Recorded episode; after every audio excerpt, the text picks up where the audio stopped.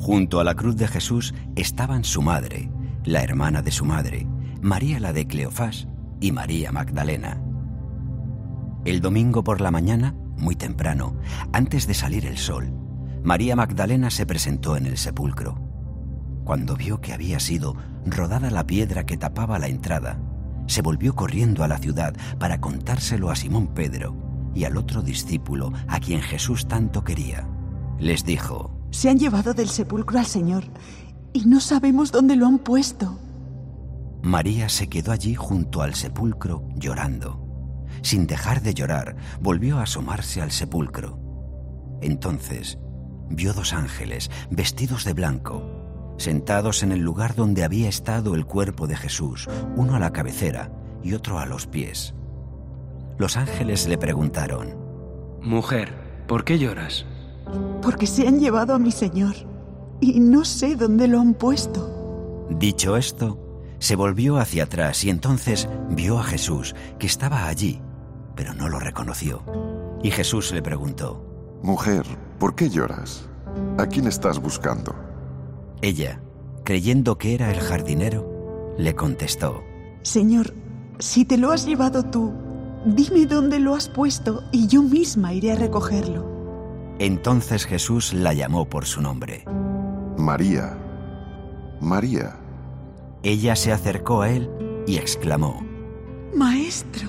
No me retengas más porque todavía no he subido a mi Padre. Anda, vete y diles a mis hermanos que voy a mi Padre, que es vuestro Padre, a mi Dios, que es vuestro Dios. María Magdalena se fue corriendo donde estaban los discípulos y les anunció. He visto al Señor. Y les contó todo lo que Jesús le había dicho.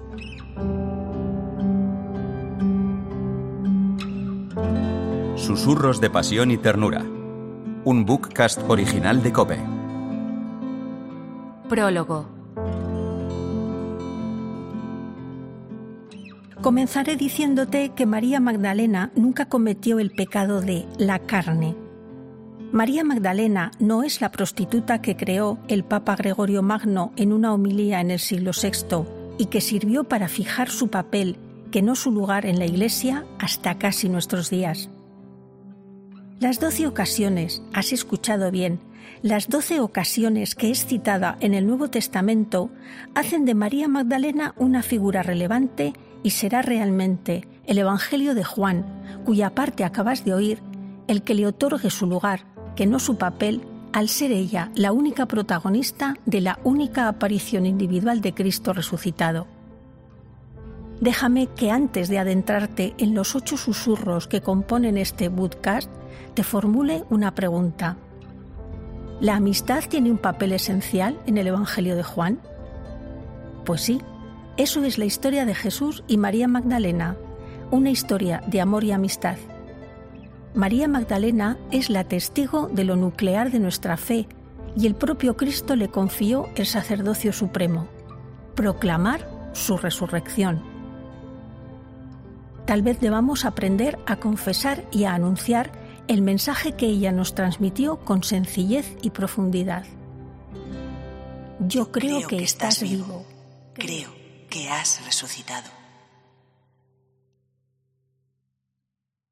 Susurros de Pasión y Ternura es un bookcast original de Cope.